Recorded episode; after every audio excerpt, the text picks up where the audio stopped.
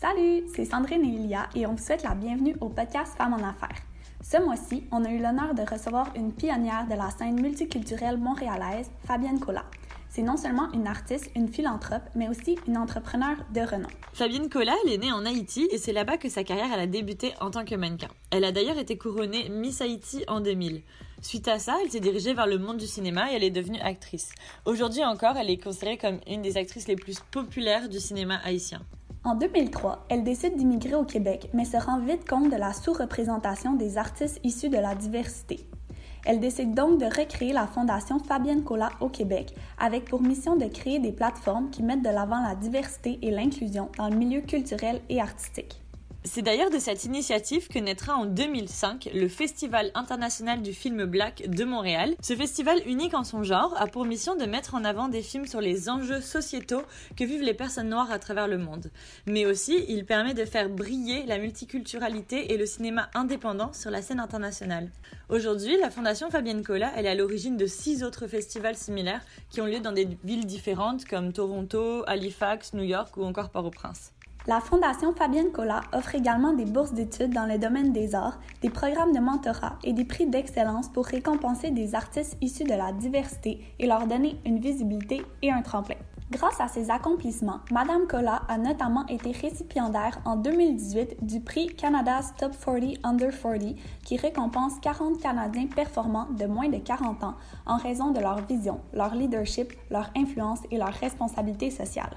On vous laisse donc découvrir le parcours de Fabienne Collas à travers cette conversation motivante et inspirante qu'on a eue avec elle et dans laquelle, en plus, elle nous donne plein de conseils sur comment être un acteur positif du changement.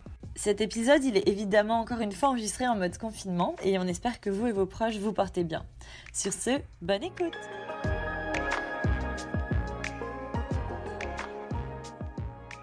Bah, alors merci beaucoup euh, d'avoir accepté euh, cette invitation. On est vraiment euh, super honorés de vous recevoir sur le podcast Femmes en affaires. Mais on pourrait peut-être remonter là à quand vous étiez à Haïti, puis on voulait juste savoir pourquoi vous avez décidé de vous établir au Québec quand vous étiez quand même jeune, à 24 ans, puis que vous aviez justement une carrière assez prometteuse ben, En fait, j'avais aucun, aucun plan de venir m'installer ici. C'est complètement par accident. Mais c'est un bel accident qui m'est arrivé dans ma vie parce que je ne regrette pas du tout je suis venue voir des amis euh, à Chicoutimi. Alors, je connaissais même pas Montréal parce que toute ma vie, je connaissais euh, Marie-Ève Lavoie, qui était ma correspondante. Peut-être que vous êtes trop jeune, vous ne connaissez pas cette époque-là où tout le monde avait des correspondants internationaux. Euh, donc, on s'échangeait des lettres, des ah, courriers. Il y avait des, ah, super! Il y avait même des agences qui, qui matchaient des jeunes de partout dans le monde. Et c'est ah, ainsi que moi, c'est dans le cadre de mon église. On était dans la même église protestante elle à Chicoutimi, moi en Haïti. Et euh, les pasteurs de ces deux églises-là se sont dit, ben, on va mettre les jeunes en, contact. Et on a donc monté un grand Bristol, un gros, gros carton, là. Chacun mettait sa petite photo. J'ai 12 ans, j'aime, euh, je sais pas moi, j'aime telle, telle chose. Moi, j'aime les pommes, j'aime des trucs un peu. En tout cas, c'est cute. Et là, euh, pour faire une histoire courte, donc Marie-Ève, elle, elle m'a choisi. Et là, je recevais une lettre disant, ah, j'ai vu ta photo, etc. Et puis voilà, on a commencé à échanger. Donc, elle avait 11 ans, j'avais 12 ans. On s'est écrit toute notre vie jusqu'à l'âge de peut-être 18 ans. Et là, elle m'a dit, est-ce que, tu, est-ce, que, est-ce que tu veux venir au Canada, si tu veux venir me voir à Chicoutimi? Et là, mes parents qui disent, non, il n'y en a pas question, c'est trop grand là-bas, le Canada, mais voyons à quoi tu penses, on ne va pas te laisser partir comme ça.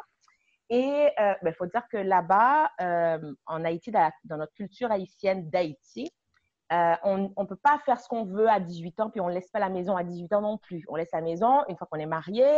Euh, donc, c'est d'autres cultures. Donc, c'est pour ça que mes parents, euh, oui, pouvaient s'arranger le droit de me dire carrément que tu pars pas. Alors, j'ai demandé à Marie-Ève, est-ce que toi, tu veux venir en Haïti? Ses parents disaient non, non, non, c'est dangereux, il y a de l'insécurité en Haïti, etc. à l'époque. Donc, finalement, trois ans plus tard, mes parents, euh, j'ai fait du lobbying quand même pendant trois ans, euh, ils, ont, ils acceptent de, de me laisser partir pour aller à Chicoutimi. Et c'est comme ça que j'ai découvert Chicoutimi, j'ai découvert le Saguenay, j'ai trouvé ça magnifique. Euh, j'ai rencontré tout plein de gens, ses amis, etc., etc. J'étais parmi la seule noire à l'époque là-bas. J'étais comme une rock star. Tout le monde voulait me voir, tout le monde voulait me parler, tout le monde voulait manger la bouffe haïtienne. Et euh, pour faire une histoire courte, je lui faisais part de mes plans d'aller à Hollywood en tant qu'actrice. Et là, elle me dit, ben, avant d'aller dans le gros Hollywood, où c'est tellement gros et gigantesque, est-ce que tu voudrais pas faire une escale à Montréal pendant six mois, un an, apprendre un petit peu comment ça fonctionne en Amérique du Nord, les plateaux de tournage, etc., etc., aller dans des ateliers de théâtre, voir un peu comment on joue ici? Ça ferait peut-être une moins grande transition pour sauter dans le bateau vers Hollywood. Je dis, mais ça a beaucoup de sens, ça. Pourquoi pas? Puis j'aimais bien Chicoutimi. Pour moi, tout le Canada, c'était Chicoutimi. C'était comme Chicoutimi. Quand elle me disait Montréal, Montréal, je dis, d'accord, je vais aller voir ton Montréal. Et euh, voilà, le reste de l'histoire. Je suis arrivée à Montréal, euh, j'ai débarqué, je suis devenue immigrante euh, reçue. Et voilà, et je me suis dit, bon, je vais rester ici six mois, un an. Et je ne suis jamais partie parce qu'on hmm. trouvais que c'était tellement difficile pour moi d'avoir des auditions et de trouver des rôles parce que j'étais une noire immigrante, jeune, avec un accent. J'étais 30 livres de moins que maintenant, mais j'étais trop grosse pour être mannequin en Amérique du Nord et tout le reste pour ne pas être actrice. Et c'est ainsi que je me suis dit, mais il doit y avoir une meilleure euh, solution. C'est pas normal que toutes les hmm. portes soient fermées comme ça pour quelqu'un qui vient d'ailleurs, qui arrive. Et c'est ainsi que nous avons recréé la Fondation Fabien Nicolas ici et puis fait des festivals. Mhm. S'il y a quelque chose à faire, peut-être que je peux contribuer, je peux apporter ma pierre dans le changement pour mettre la diversité euh, à l'écran, pour faire rayonner la diversité. Donc, c'est comme ça que ça, mhm. ça a bougé. Et je me suis dit, si je vais à Hollywood, ça va être magnifique, mais je vais peut-être être un numéro. Je vais mhm. réussir ou pas réussir, je ne sais pas. Mais euh, peut-être qu'il n'y aurait pas eu de changement en fait. Et j'ai senti que ici j'aurais peut-être contribué à changer, à faire bouger les choses. Et je regrette rien du tout. Et est-ce que euh, la langue francophone, ça avait un rapport pas du tout parce avec que ça J'étais vraiment. Il euh, faut dire que toute ma famille, en fait, euh, mes oncles, mes tantes, mon grand-père, mon frère, etc., ils sont tous aux États-Unis en fait. Donc, on n'a jamais eu peur de la langue. Je parlais déjà couramment l'anglais. Euh, j'avais pris mes cours, j'avais fait mon SAT pour aller euh, à l'université là-bas. Euh, j'espérais avoir une bourse à l'université qui m'avait accepté, qui ne me l'avait pas donnée, donc je ne pouvais pas y aller. mais j'avais fait mon cours de TOEFL, mes, mes, examens de TOEFL, tout, tout, tout. J'étais prête à conquérir l'Amérique. voilà. Et je suis venue conquérir l'Amérique au Québec. Puis est-ce que vous pensez que c'était comme un peu un rêve pour vos parents aussi de voir que vous alliez justement à venir conquérir ah, l'Amérique? Ils étaient, comment je peux dire, ils étaient contents, mais en même temps, ils étaient inquiets parce que l'Amérique, c'est mhm. quand même grand, mhm. c'est énorme. Et je suis l'aînée de la famille, donc euh, laissée comme ça euh, pour l'inconnu, je pense que pour beaucoup de parents, en tout cas les parents du Sud, c'est on est tricoté très serré et puis euh, la mhm. famille, c'est sacré, ça se divise pas, c'est comme un deuil. Mais il me faisait confiance. Je me rappelle encore de cette phrase de mon papa à l'aéroport qui me disait, j'étais un peu inquiète, euh, je partais vers l'inconnu, je savais que c'était un peu l'inconnu. J'avais peur de décevoir. J'avais peur de décevoir euh, le peuple haïtien qui, avait beaucoup investi en moi parce que j'étais euh, l'actrice la plus populaire en Haïti. Et puis, je disais, ben, je m'en vais au Canada. Et puis là, c'est comme, oh, on va jamais te revoir. Est-ce que, etc. Et, et, en même temps, je me dis, je peux pas être un échec. Je peux pas être un échec. Je dois réussir, ne serait-ce que pour faire honneur à la patrie qui m'a qui m'a tout donné. Donc, mon papa a vu tout ça dans mes yeux en m'accompagnant à l'aéroport et il m'a, il m'a pris par la main, il m'a dit, ne t'inquiète pas, je, je, m'inquiète même pas pour toi parce que tu es né pour gagner. Euh, tu es une gagnante. Le monde laissera toujours passer celui qui sait où il va. Donc, vas-y, fonce. Tu es né pour gagner, tu vas arriver. Et, et, ça m'a mm-hmm. comme donné un, une espèce d'élan et pour mm-hmm. croquer euh, dans cette vie-là et essayer et prendre des risques, en fait. Et depuis lors, je prends des risques parce que je sais que dans ma tête, j'entends toujours mon papa qui me dit le monde laissera toujours passer celui qui sait où il va. Donc, ma vision numéro un, c'est assure-toi que à chaque fois que tu fais quelque chose, que tu prends une décision, que tu mets un projet en avant, que tu sais exactement c'est quoi l'objectif et la destination finale. Il faut que tu saches où tu veux aller parce que le monde laissera toujours passer celui qui sait où il va. Donc, si tu sais pas du tout où est-ce que tu t'en vas avec ton mhm. affaire, c'est sûr que personne te laisse passer. Alors, euh, je pense que c'est quelque chose qui m'inspire encore aujourd'hui. Vous parlez du coup euh, beaucoup de votre père euh, comme une figure d'inspiration un peu. On a vu que votre mère aussi était une femme entrepreneur, c'était une femme d'affaires. Est-ce que ça a été, elle aussi, c'était un rôle modèle? Est-ce que elle vous a inspiré dans votre cheminement Ma maman m'a permis de voir qu'une femme, ça pouvait tout faire ma maman m'a permis de comprendre qu'une mm. femme, il n'y avait pas de limite. Elle avait mm-hmm. trois enfants, elle avait eu une enfance euh, difficile, elle avait eu un mariage catastrophique parce qu'ils se sont euh, séparés quand j'avais peut-être euh, huit ans. Et euh, ils ont divorcé peu de temps après. C'était, c'était horrible, leur, leur, leur, divorce, tout comme leur mariage, là. Et je pense qu'à part, à part avoir fait euh, les trois enfants, je pense que c'était la meilleure chose qui, puisse, qui pouvait leur arriver, c'était leur divorce, parce qu'ils étaient vraiment pas faits pour l'un pour l'autre. Mais dans tout ça, c'est une femme qui a gardé sa dignité, qui se levait le matin et qui était déterminée et qui travaillait euh, dans l'administration publique. À côté, elle faisait du commerce. Euh, je l'aidais à mm. vendre, à écouler sa, marchandise à l'école, euh, auprès de, de, des parents de mes amis, dans le quartier, etc. Je, voulais gagner sa confiance tellement. je voulais, je voulais qu'elle me fasse confiance avec tout ça, ce qu'elle a fait. Et puis, j'ai travaillé très fort. Euh, pour vraiment montrer que je pouvais, j'étais à la hauteur. Donc, je, pense que grâce à elle, j'ai j'ai pu euh, développer une bonne partie de, de, de mes compétences en, mm-hmm. en, en, affaires, euh, en, en, vente, en confiance en moi. J'avais un modèle tous les jours à la maison qui me montrait que tout était possible, que mm-hmm. tout était possible. Jamais de la vie on parlait le, du fait qu'elle était une femme ou que les hommes c'est différent. Non, il n'y avait pas ça. Il y avait juste ma maman, elle peut tout faire, elle est une mm. femme euh, forte. Et du côté de mon papa aussi, j'ai travaillé avec lui parce qu'il avait euh, son entreprise, un salon de photo. Lui, c'est plutôt un artiste entrepreneur. Et euh, donc, l'été, je travaillais dans, dans, son, dans son salon. Euh, j'avais euh, le petit personnel sous, sous ma, ma, responsabilité, c'est-à-dire les, les, femmes de ménage, les, gens comme ça, etc., la petite caisse et tout. Euh, je prenais des décisions déjà et puis euh, il fallait que je sois très bonne en vente pour convaincre les clients de faire prendre en photo, de prendre le mm. plus gros package que ce pourquoi ils étaient venus. Um, I was upselling them, comme on dit. Euh, et là, j'étais, j'avais 14-15 ans, quoi. Donc, des deux côtés, je pense que j'ai beaucoup appris du côté de mm-hmm. la vente euh, du côté du pitch, du côté euh, du commerce, des mm-hmm. affaires. Euh, j'ai eu ça très tôt des deux côtés. Et on se demandait justement comment la transition s'était faite entre vous, l'artiste, vers la femme entrepreneur. Puis on se demandait où est-ce que vous aviez pris vos capacités de négociation, de persuasion. Mais là, on comprend que c'était comme ancré en vous. Je pense que j'avais les deux côtés. J'avais le côté artistique très poussé. Mm-hmm. Ma mère faisait du théâtre quand elle était à l'école. Mon papa est photographe. Donc, le côté artistique a toujours été là en moi. Euh, et le côté des affaires, je l'ai eu très tôt aussi. Donc, très tôt, je pense que j'ai pu développer. Et c'est pas facile, hein, parce que souvent, mm-hmm. euh, je, je, suis en guerre euh, contre l'artiste qui est un peu trop artistique et puis je dois regarder les chiffres. Et d'autres fois, ben, c'est l'artiste qui est en guerre contre, contre, la, la femme d'affaires ou vice-versa. Euh, mm-hmm. Donc, c'est pas toujours évident. Des fois aussi, je trouve que ben là, c'est trop cartésien, c'est trop catégorique. J'ai plus de plaisir, c'est trop business. Il faut un petit peu de folie, il faut un petit peu de d'art là-dedans aussi. Donc, euh, essayer d'allier les deux, ça, c'est pas difficile. Euh, à proprement parler, mais des fois j'ai des conflits euh, par rapport à lequel qui prend mm-hmm. le dessus. Mais je suis capable aussi de faire la part des choses, dépendamment de, du projet dans lequel je suis eh bien, ça va être soit euh, moitié-moitié, soit c'est carrément un côté qui prend le dessus. Par exemple, quand, quand j'ai des réunions, des rencontres avec l'équipe de, les équipes de programmation, par exemple, des festivals, eh bien là, je, je, je mets souvent mon chapeau d'artiste aussi pour comprendre un peu où est-ce qu'on s'en va, mm. le côté créatif, le côté artistique, etc. Mais quand je parle à mon conseil d'administration, quand je parle à mes équipes d'administration, eh bien là, c'est les chiffres, on parle beaucoup plus de ça et, et, et je mets mon chapeau de femme d'affaires, mais aussi pour défendre la programmation.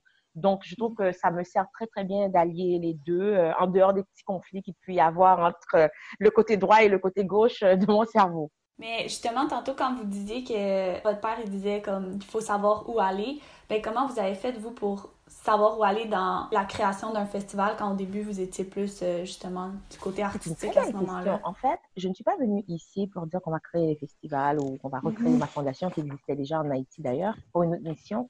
Euh, pas du tout. J'étais venue ici sincèrement pour conquérir l'Amérique en étant une actrice à la conquête euh, du grand écran, du petit écran et jouer et être mannequin, etc. En tant que femme euh, noire de la Caraïbe, donc j'avais des courbes, on m'a fait comprendre que j'étais trop grosse parce que juste j'avais des fesses, donc ça marchait pas pour être mannequin.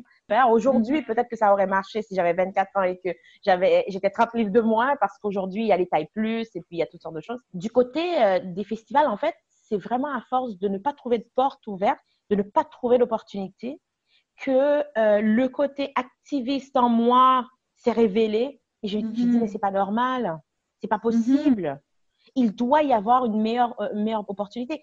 Et là, quand je ne trouvais pas l'audition assez, j'ai joué dans Watatata, j'ai eu quelques rôles quand même, mais jamais rien de soutenu. Et, et là, j'ai dit, bah, je vais faire venir des films d'Haïti. on va les passer ici. Les gens vont découvrir une nouvelle cinématographie, mais en même temps, il y a quelqu'un, quelque part, qui va dire, ah, cette petite, elle peut jouer, on va lui donner une chance. Eh bien, il n'y mm. avait aucun festival qui pouvait prendre ces films-là. Ils n'en ils voulaient pas. Tous les festivals ont dit non. Ok, fait vous êtes déjà allé voir les festivals ah, absolument. avant de Mais penser à créer le vôtre. dans une création, dans un esprit de mm. création de festival, du tout, du tout. Je me dis, comme je ne trouve pas de, de, rôle, eh bien, je fais revenir des films pour que le, le, public québécois puisse les découvrir, mais en même temps, peut-être un producteur, un réalisateur, euh, un distributeur, un diffuseur, je ne sais pas qui, un, un, directeur de casting va voir ces films aussi et va dire, bon, on va lui donner une chance pour avoir des rôles. OK. et là, malheureusement, je me bute encore à des portes closes parce qu'il n'y a aucun festival qui soit intéressé par ces films. Donc, me voici, pas de rôle, pas de travail, euh, pas d'audition, pas de plateforme pour passer ces films-là qui ne peuvent passer que dans des festivals parce que les festivals sont de belles rampes de lancement, mm-hmm. de lancement surtout d'un film, de reconnaissance de tout. Euh, on ne peut pas aller à un cinéma et dire on passe ce film-là comme ça. Il faut, c'est tout un système. Et, mm. là, c'est là que je, me dis dans mon désespoir, dans ma frustration, parce que j'étais frustrée, j'étais, j'étais mm-hmm. désespérée. Et c'est là que j'ai pensé que non, il devrait y avoir euh, une meilleure façon. Et je dis souvent dans mes conférences et dans mes ateliers, c'est très bien d'être frustré parce que ça peut être euh, propulseur. Ça peut vous permettre de faire un bond en avant. Mais par contre, il ne faut pas rester frustré. Si vous restez frustré, bien, vous n'allez nulle part. Mais être frustré, passer par cette étape, peut déclencher euh, de bonnes choses pour vos rêves, pour votre avenir, pour vos projets, pour euh, prendre votre vie en main, quoi. Et j'ai touché le fond à ce moment-là et c'est ainsi que je me suis relevée et j'ai dit non, il doit y avoir une meilleure façon. Et c'est ainsi qu'on a recréé la Fondation Fabien Nicolas pour vraiment promouvoir la diversité à travers les arts. Et une façon très concrète de le faire, c'était de monter le tout premier festival qui était le Festival du film black de Montréal, qui à l'époque s'appelait le Festival du film haïtien, qui est devenu Festival du film black cinq ans plus tard. Et par la suite, on a créé le Festival Haïti en folie, qui est en plein air ici à Montréal. Et plus tard, ben, aujourd'hui, on est rendu à neuf festivals à New York, à Port-au-Prince, Montréal, Toronto, Halifax et le plus récemment, euh, le plus récent était Brésil. Donc, euh, donc c'était vraiment par nécessité et mhm. beaucoup de gens commençaient à nous appeler pour dire venez dans notre ville, on, mhm. on, voudrait vraiment avoir cette plateforme aussi, et puis on pourrait en bénéficier. Ici, on n'a pas ça, etc., etc. On a rencontré des réalisateurs de, de, de des quatre coins du monde euh, qui nous invitent, qui nous des, des, partenaires, des gens qui nous disent nous, on, on, va vous soutenir pour faire un festival, etc. C'est comme ça que c'est arrivé. Et euh, me voici euh, avec une maison de production en même temps à côté, Zaza Production, me voici avec tout plein d'autres projets d'affaires, euh, me voici en train de mentorer des gens, me voici en train de... Vous avez créé votre solution en fait, directement avec la force et la détermination. Exactement ça, c'était créer le monde que je, voudrais je voulais voir exister en fait de ne pas mhm. attendre que le téléphone sonne, de ne pas attendre que quelqu'un arrive, parce que mhm. je savais que la solution n'allait pas venir de qui que ce soit. Je savais qu'il fallait absolument que soit je quitte, soit j'essaie d'apporter euh, une goutte d'eau, en fait, euh, comme mhm. solution. Euh, de partir un petit quelque chose. Et ce petit quelque chose-là est devenu un grand mouvement. Et aujourd'hui, on, on, on, passe chaque année par festival une centaine d'œuvres. on reçoit au Festival Haïti en Folie, on reçoit plus de 100 artistes locaux et d'autres qui ne sont pas locaux aussi. Euh, on, a reçu en 15 ans euh, près d'un million de festivaliers, soutenu des milliers d'artistes. Là, on a des programmes de, mentorat, on a des programmes de bourse, on a des programmes de création, on a des programmes pour permettre des jeunes d'aller étudier en cinéma, que ce soit devant ou derrière la caméra. Donc, c'est vraiment quelque chose qui a pris beaucoup d'ampleur et on a pu non seulement séduire le public qui avait soif de diversité, mais en même temps aussi des partenaires. C'est ça, est-ce que ça a été difficile de convaincre les gens de, de, mettre sur pied un festival comme ça? Parce que j'avais entendu dans une autre entrevue que vous disiez que la population québécoise était très ouverte, était très prête à découvrir des films d'ailleurs. Mais est-ce que du côté justement partenaire, financement, ça a été plus difficile? Quand vous avez fait pour convaincre ces, ces personnes-là de l'utilité de votre ben, En fait, j'étais tellement d'une naïveté euh, hors norme. ça prend une dose de naïveté aussi. Hein. Euh, j'ai pas fait de plan d'affaires, qui n'est pas vraiment nécessairement un bon conseil à donner parce que j'incite les gens pas à faire un plan d'affaires de 30 pages, mais à faire quand même euh, ne serait que deux, trois pages là, pour savoir où est-ce que vous allez la mettre sur papier un peu euh, les prérequis de, de, votre vision, du plan là que vous avez. Ça, c'est important d'avoir un plan.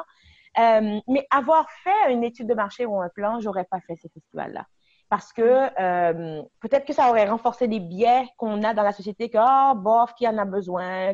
Vraiment le, mm-hmm. le public n'est pas prêt etc j'ai pas fait d'études rien j'ai mm-hmm. foncé euh, et le public, les médias, les artistes, c'était magnifique. Notre première édition, qui était à l'époque Festival du film haïtien, a eu 3000 personnes en trois jours, en pleine tempête de neige.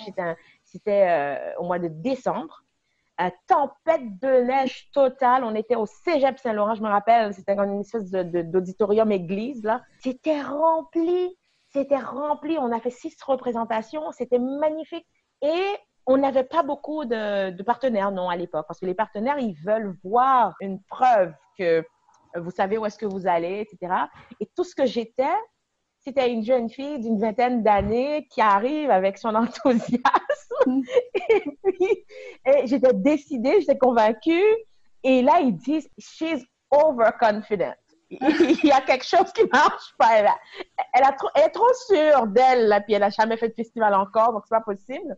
Donc non, j'ai pas eu vraiment euh, l'aide que j'aurais voulu pour partir. Mais ça, c'est l'autre leçon que j'ai apprise. Personne ne veut monter à bord d'un train qui n'est pas en route, qui n'est pas déjà en marche. Et ça, c'est quand on parle des partenaires financiers, euh, des commanditaires et des subventionnaires, etc. Ils veulent toujours voir, est-ce que vous y croyez tellement que vous avez déjà, vous êtes déjà parti tout seul? Euh, est-ce que vous avez une preuve que ça a fonctionné, etc. Donc, je dis toujours aux gens, foncez. Foncez avec les moyens du bord. Commencez plus petit, mais commencez avec qu'est-ce que vous avez maintenant là où vous êtes. Et en voyant que ça fonctionne, beaucoup de gens vont entrer dans le bal avec vous. Beaucoup de gens vont commencer à vous soutenir parce qu'ils ont vu que, ah, cette petite, est terminée, elle s'en va quelque part, ça vaut la peine. Mais si vous restez là et vous dites, ah, ben, j'ai ce beau projet-là, regardez comment c'est magnifique, regardez mon plan d'affaires, regardez ci, regardez mes études de marché, regardez ça. Et, là, tu restes comme ça, ça va être un peu plus difficile. À moins que ce soit de l'argent de la famille, qu'on appelle du love money, là, de l'argent de la famille et des amis très proches. Mais si vous voulez vraiment une crédibilité, commencez là où vous êtes avec ce que vous avez et très rapidement, euh, vous allez avoir des, des, adeptes, des followers, des partenaires, des gens qui vont vraiment euh, vous propulser. C'est un bon conseil parce que ça, ça encourage aussi les personnes qui n'ont pas forcément des études en affaires ou en gestion à, se lancer puis à y aller au final euh, quand on y croit vraiment ça fonctionne.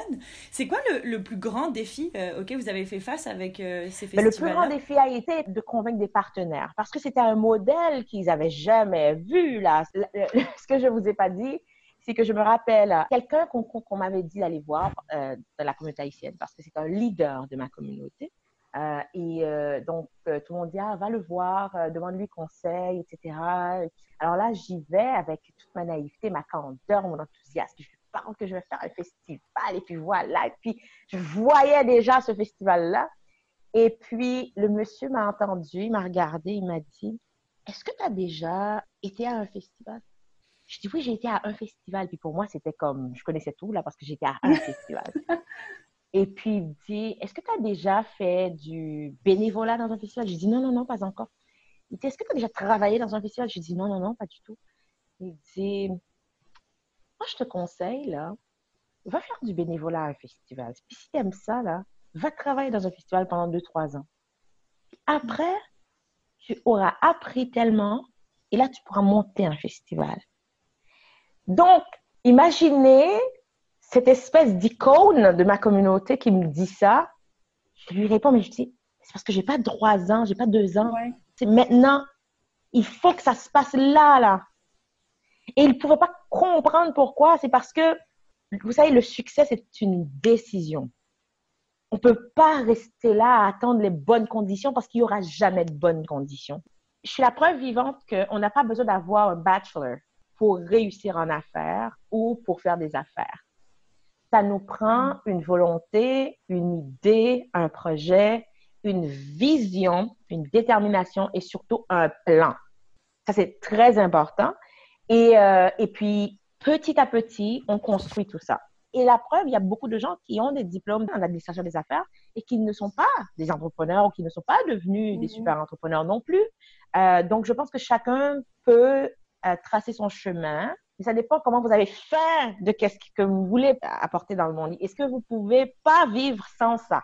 Est-ce que si vous ne le mm-hmm. faites pas, votre vie va manquer quelque chose? Si la mm. réponse est oui, do it.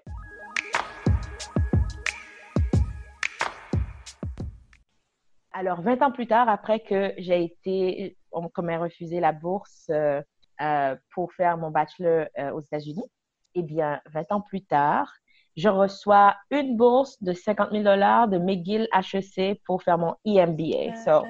n'est-ce pas magnifique? c'est le fun que justement vous n'avez pas comme pris pour acquis que ah ok j'ai réussi fait que j'ai plus besoin de rien c'est le fun que vous allez comme découvrir aussi un autre univers les études ça fait pas tout mais ça peut aider aussi ah non mais complètement parce que moi toute ma vie j'ai eu une, euh, une approche de gestion comment je dirais ça très intuitive euh, je gère avec mon gut qu'est-ce que je sens que c'est bon. Puis je, m'entoure quand même de, gens qui connaissent plus que moi, euh, bien que je donne beaucoup la chance aux jeunes aussi qui arrivent, mon mentor, etc., puis qui, font leur place dans l'organisation. Mais je sentais que j'avais besoin d'autres outils, de plus d'outils pour aller à la conquête du monde. Quand j'ai su que je pouvais faire le EMBA, c'était c'était juste formidable et je ne pouvais pas rêver mieux. Ah ben félicitations. félicitations. Euh, je voulais savoir, en fait, quand vous avez créé ce festival-là, c'était un peu euh, votre solution à vos problèmes, mais qui au final ont répondu vu comment ça a marché, à des problèmes ou à un besoin que beaucoup d'autres personnes avaient. Donc en fait, cet auditoire-là plus diversifié, il était, euh, euh, il était presque acquis. Mais comment vous êtes allé chercher vraiment cette diversité-là de personnes et attirer vraiment le plus de personnes euh, différentes au festival et pas seulement des communautés précises? Ben en fait, au départ, la première édition, on a parti les festivals, j'avais même pas une clientèle cible. je, je me dis, je veux n'importe qui qui a 10 il, peut, il, est ma clientèle. Donc, qui a 10 dollars pour acheter un billet, c'est ma clientèle cible. Donc, effectivement, vu ma proximité avec les médias euh, de la communauté haïtienne ici, donc c'est sûr que j'étais invitée partout dans les médias haïtiens. Donc, la communauté haïtienne est venue en grand nombre, mais j'avais aussi euh, évidemment euh, d'autres personnes qui n'étaient pas du tout haïtiens qui sont venues parce qu'ils étaient curieux, ils voulaient voir c'était quoi cette affaire de film haïtien. Et, ils n'étaient pas au courant qu'il existait un film haïtien, donc euh, c'était, c'était de la belle curiosité, j'aime ça. Euh, mhm. Par la suite, on a commencé à faire des relations de presse, à aller euh, dans de plus en plus d'autres médias plus grand public. Et donc, c'est le public de ces médias-là qui sont venus voir mhm. ces films, voir les festivals, etc., etc. Et bouche à oreille également. Moi, je dirais c'est déjà les médias. Tout le monde a ouvert la porte, a dit c'était mhm. magnifique, viens nous expliquer cette affaire-là. À l'époque, à la première, aux premières éditions. On n'avait même pas assez d'argent pour faire de la publicité. Donc, ces entrevues qui sont gratuites nous ont vraiment aidé à faire connaître euh, ce mouvement. On avait des gens autant des communautés d'affaires que monsieur et madame tout le monde, que des jeunes étudiants, euh, que des artistes aussi, que c'était mmh. magnifique. C'est vraiment intéressant parce que euh, nous deux, on est membres d'un comité euh, qui s'appelle Femmes en Affaires à HEC. Puis justement, parce qu'on s'appelle Femmes en Affaires, souvent on essaye de faire des conférences pour attirer les gens puis parler de problématiques qui, des enjeux qu'on vit en tant que femme, mais qui sont aussi euh, le, problématique de tout le monde en tant qu'allié. Puis je trouve que c'est vraiment difficile justement de convaincre les gens de venir et de se sentir interpellés par ça parce que on s'appelle femme en affaires. Euh, rester dans sa propre communauté seulement, il y a rien de mal à ça, mais, quelque part, c'est mhm. comme si on faisait son anniversaire, son party d'anniversaire, et puis on est tout seul à boire, à manger, à danser. Ça peut être amusant, mais c'est moins le fun. Pour moi, euh, à chaque fois que je vois des gens qui ne sont pas nécessairement euh, de nos communautés noires ou haïtiennes, je crois encore plus à l'humain, en fait. Je crois mhm. vraiment, ça, ça me montre qu'il n'y a pas de barrière. Il y a juste des barrières qu'on se met dans la tête et qu'on, que, certains essaient de véhiculer, quoi. C'est dommage, on est dans une société où souvent il y a un petit groupe qui va prendre des décisions pour la majorité. C'est-à-dire mhm. que quelqu'un décide que non, c'est pas ça que les Québécois veulent voir. Du coup, à la télévision, il n'y a pas de diversité. Il n'y a pas de diversité parce que quelqu'un a mhm. décidé que voici qu'est-ce que on devrait voir en tant que société. Et nos festivals prouvent, et, pas seulement nous, parce qu'il y a plusieurs autres euh, euh, festivals aussi qui sont très ouverts à la diversité, euh, nos festivals prouvent de plus en plus de jour en jour que le public québécois, canadien et même mondial. C'est un public qui a soif de diversité, qui veut voyager, qui veut mm-hmm. voir autre chose, qui veut rencontrer du monde. Donc, je pense que c'est important, que ce soit au niveau d'un festival, que ce soit au niveau de, des comités que vous pilotez. C'est très important de s'assurer d'ouvrir aux autres, surtout les hommes. Parce que si on veut avoir à long terme l'équité, euh, on ne peut pas avoir ces discussions-là mm-hmm. sans eux. Il faut qu'ils soient autour de la table pour mm-hmm. comprendre les enjeux, pour savoir comment y, faire face. Ils doivent faire partie de la, solution. C'est pour ça que nous, en fait, dans nos conseils d'administration, dans nos équipes, il y a des gens de toutes les couleurs. Notre but, c'est vraiment d'avoir tout le monde parce que quand il y a de la diversité autour de la table, les idées sont tellement plus riches et puis on va beaucoup plus loin et plus vite. Mais je pense que justement, les gens, ils commencent à comprendre que quand on a comme une équipe diversifiée, c'est bénéfique pour tous. Sauf que des fois, c'est difficile quand même d'attirer euh, les gens à, à notre cause. Vous, dans votre cas, ça, ça a super bien marché, fait que tant mieux. Mais par exemple, nous, d'attirer des hommes, des fois, c'est plus difficile. Fait que euh, c'est pour ça qu'on se demandait si vous aviez comme des, des conseils. Ah non, mais le conseil, c'est vraiment commencer par inviter les gens. Mm-hmm. Commencer par leur lancer l'invitation, tout, tout, tout, bêtement. Tout bêtement, leur lancer l'invitation. Quand je commençais surtout de, de, de, de croiser des journalistes euh, auxquels j'avais absolument pas accès, et je les croise comme ça dans la rue, quelque chose comme ça, et je leur dis Hey, est-ce que vous avez une minute? Est-ce que je peux vous déranger 30 secondes? Je suis une telle, voici ce que je fais. J'aimerais tellement venir vous en parler à votre émission parce que je pense que votre public serait peut-être intéressé à entendre ça. Euh, qu'est-ce que vous en pensez? Ça encouragerait aussi la diversité, etc.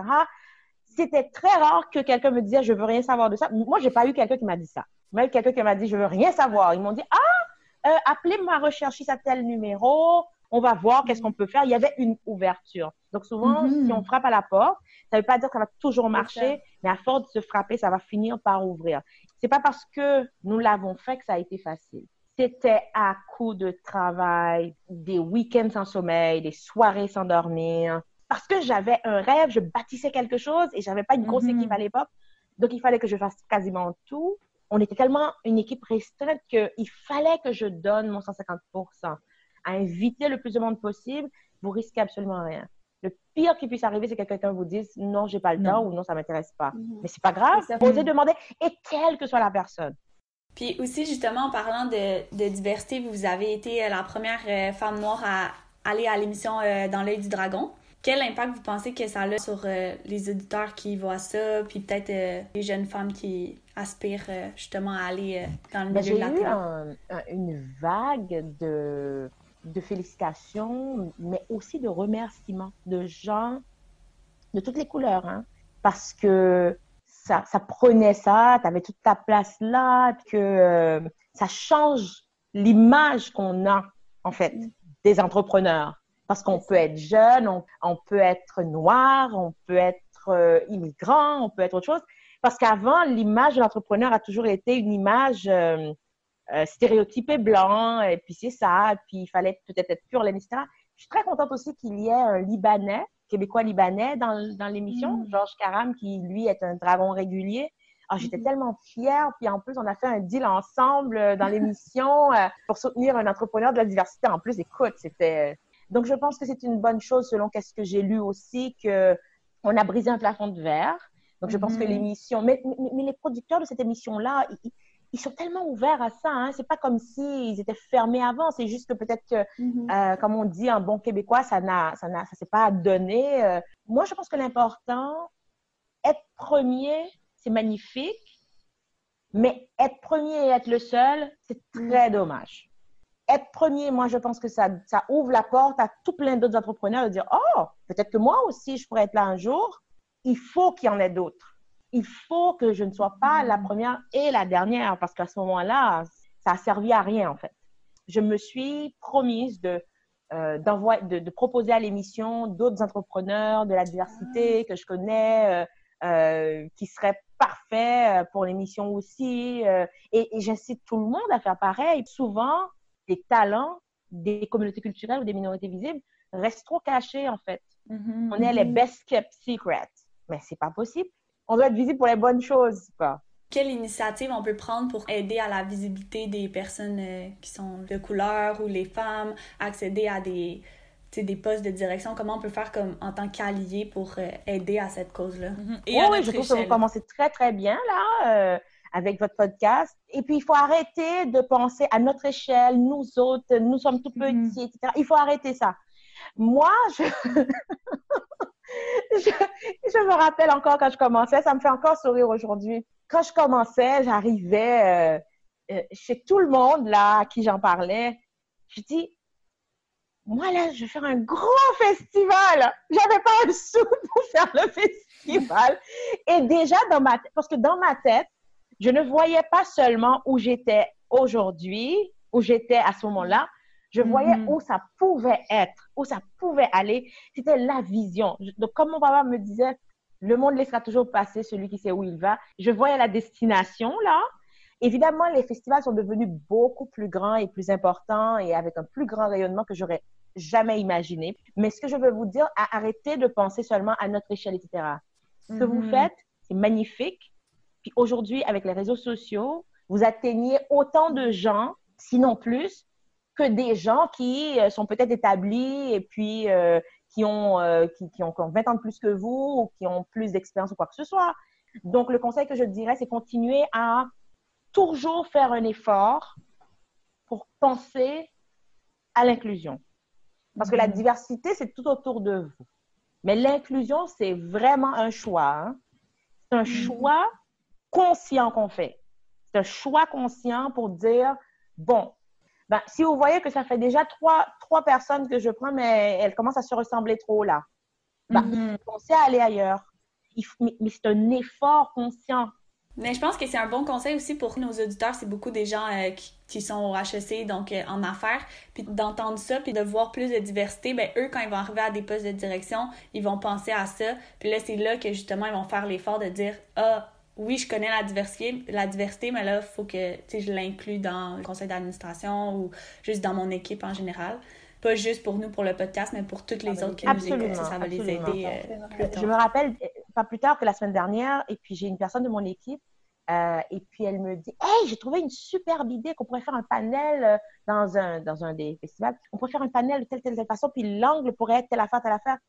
Puis là, je lui dis Il faut dire que cette collègue, elle est blanche, mm. juste pour mettre en contexte. Et là, on parle d'un panel avec des noirs. Et là, elle dit l'angle serait telle, telle, telle chose. Puis là, euh, ben, le, modérateur peut-être pourrait être d'une autre communauté, donc blanc ou whatever, etc. Puis la façon qu'elle expliquait l'angle, je lui dis, c'est une superbe idée, sauf que si on le fait comme ça, ça risque d'être perçu de cette autre façon-là. Et là, mm-hmm. on part sur une controverse, ma chère, ça risque de très mal, passer, très mal se passer. Et elle dit, oh, mais t'as tellement raison, j'avais pas vu ça comme ça. Ah non, non, non, non, c'est pas l'idée du tout.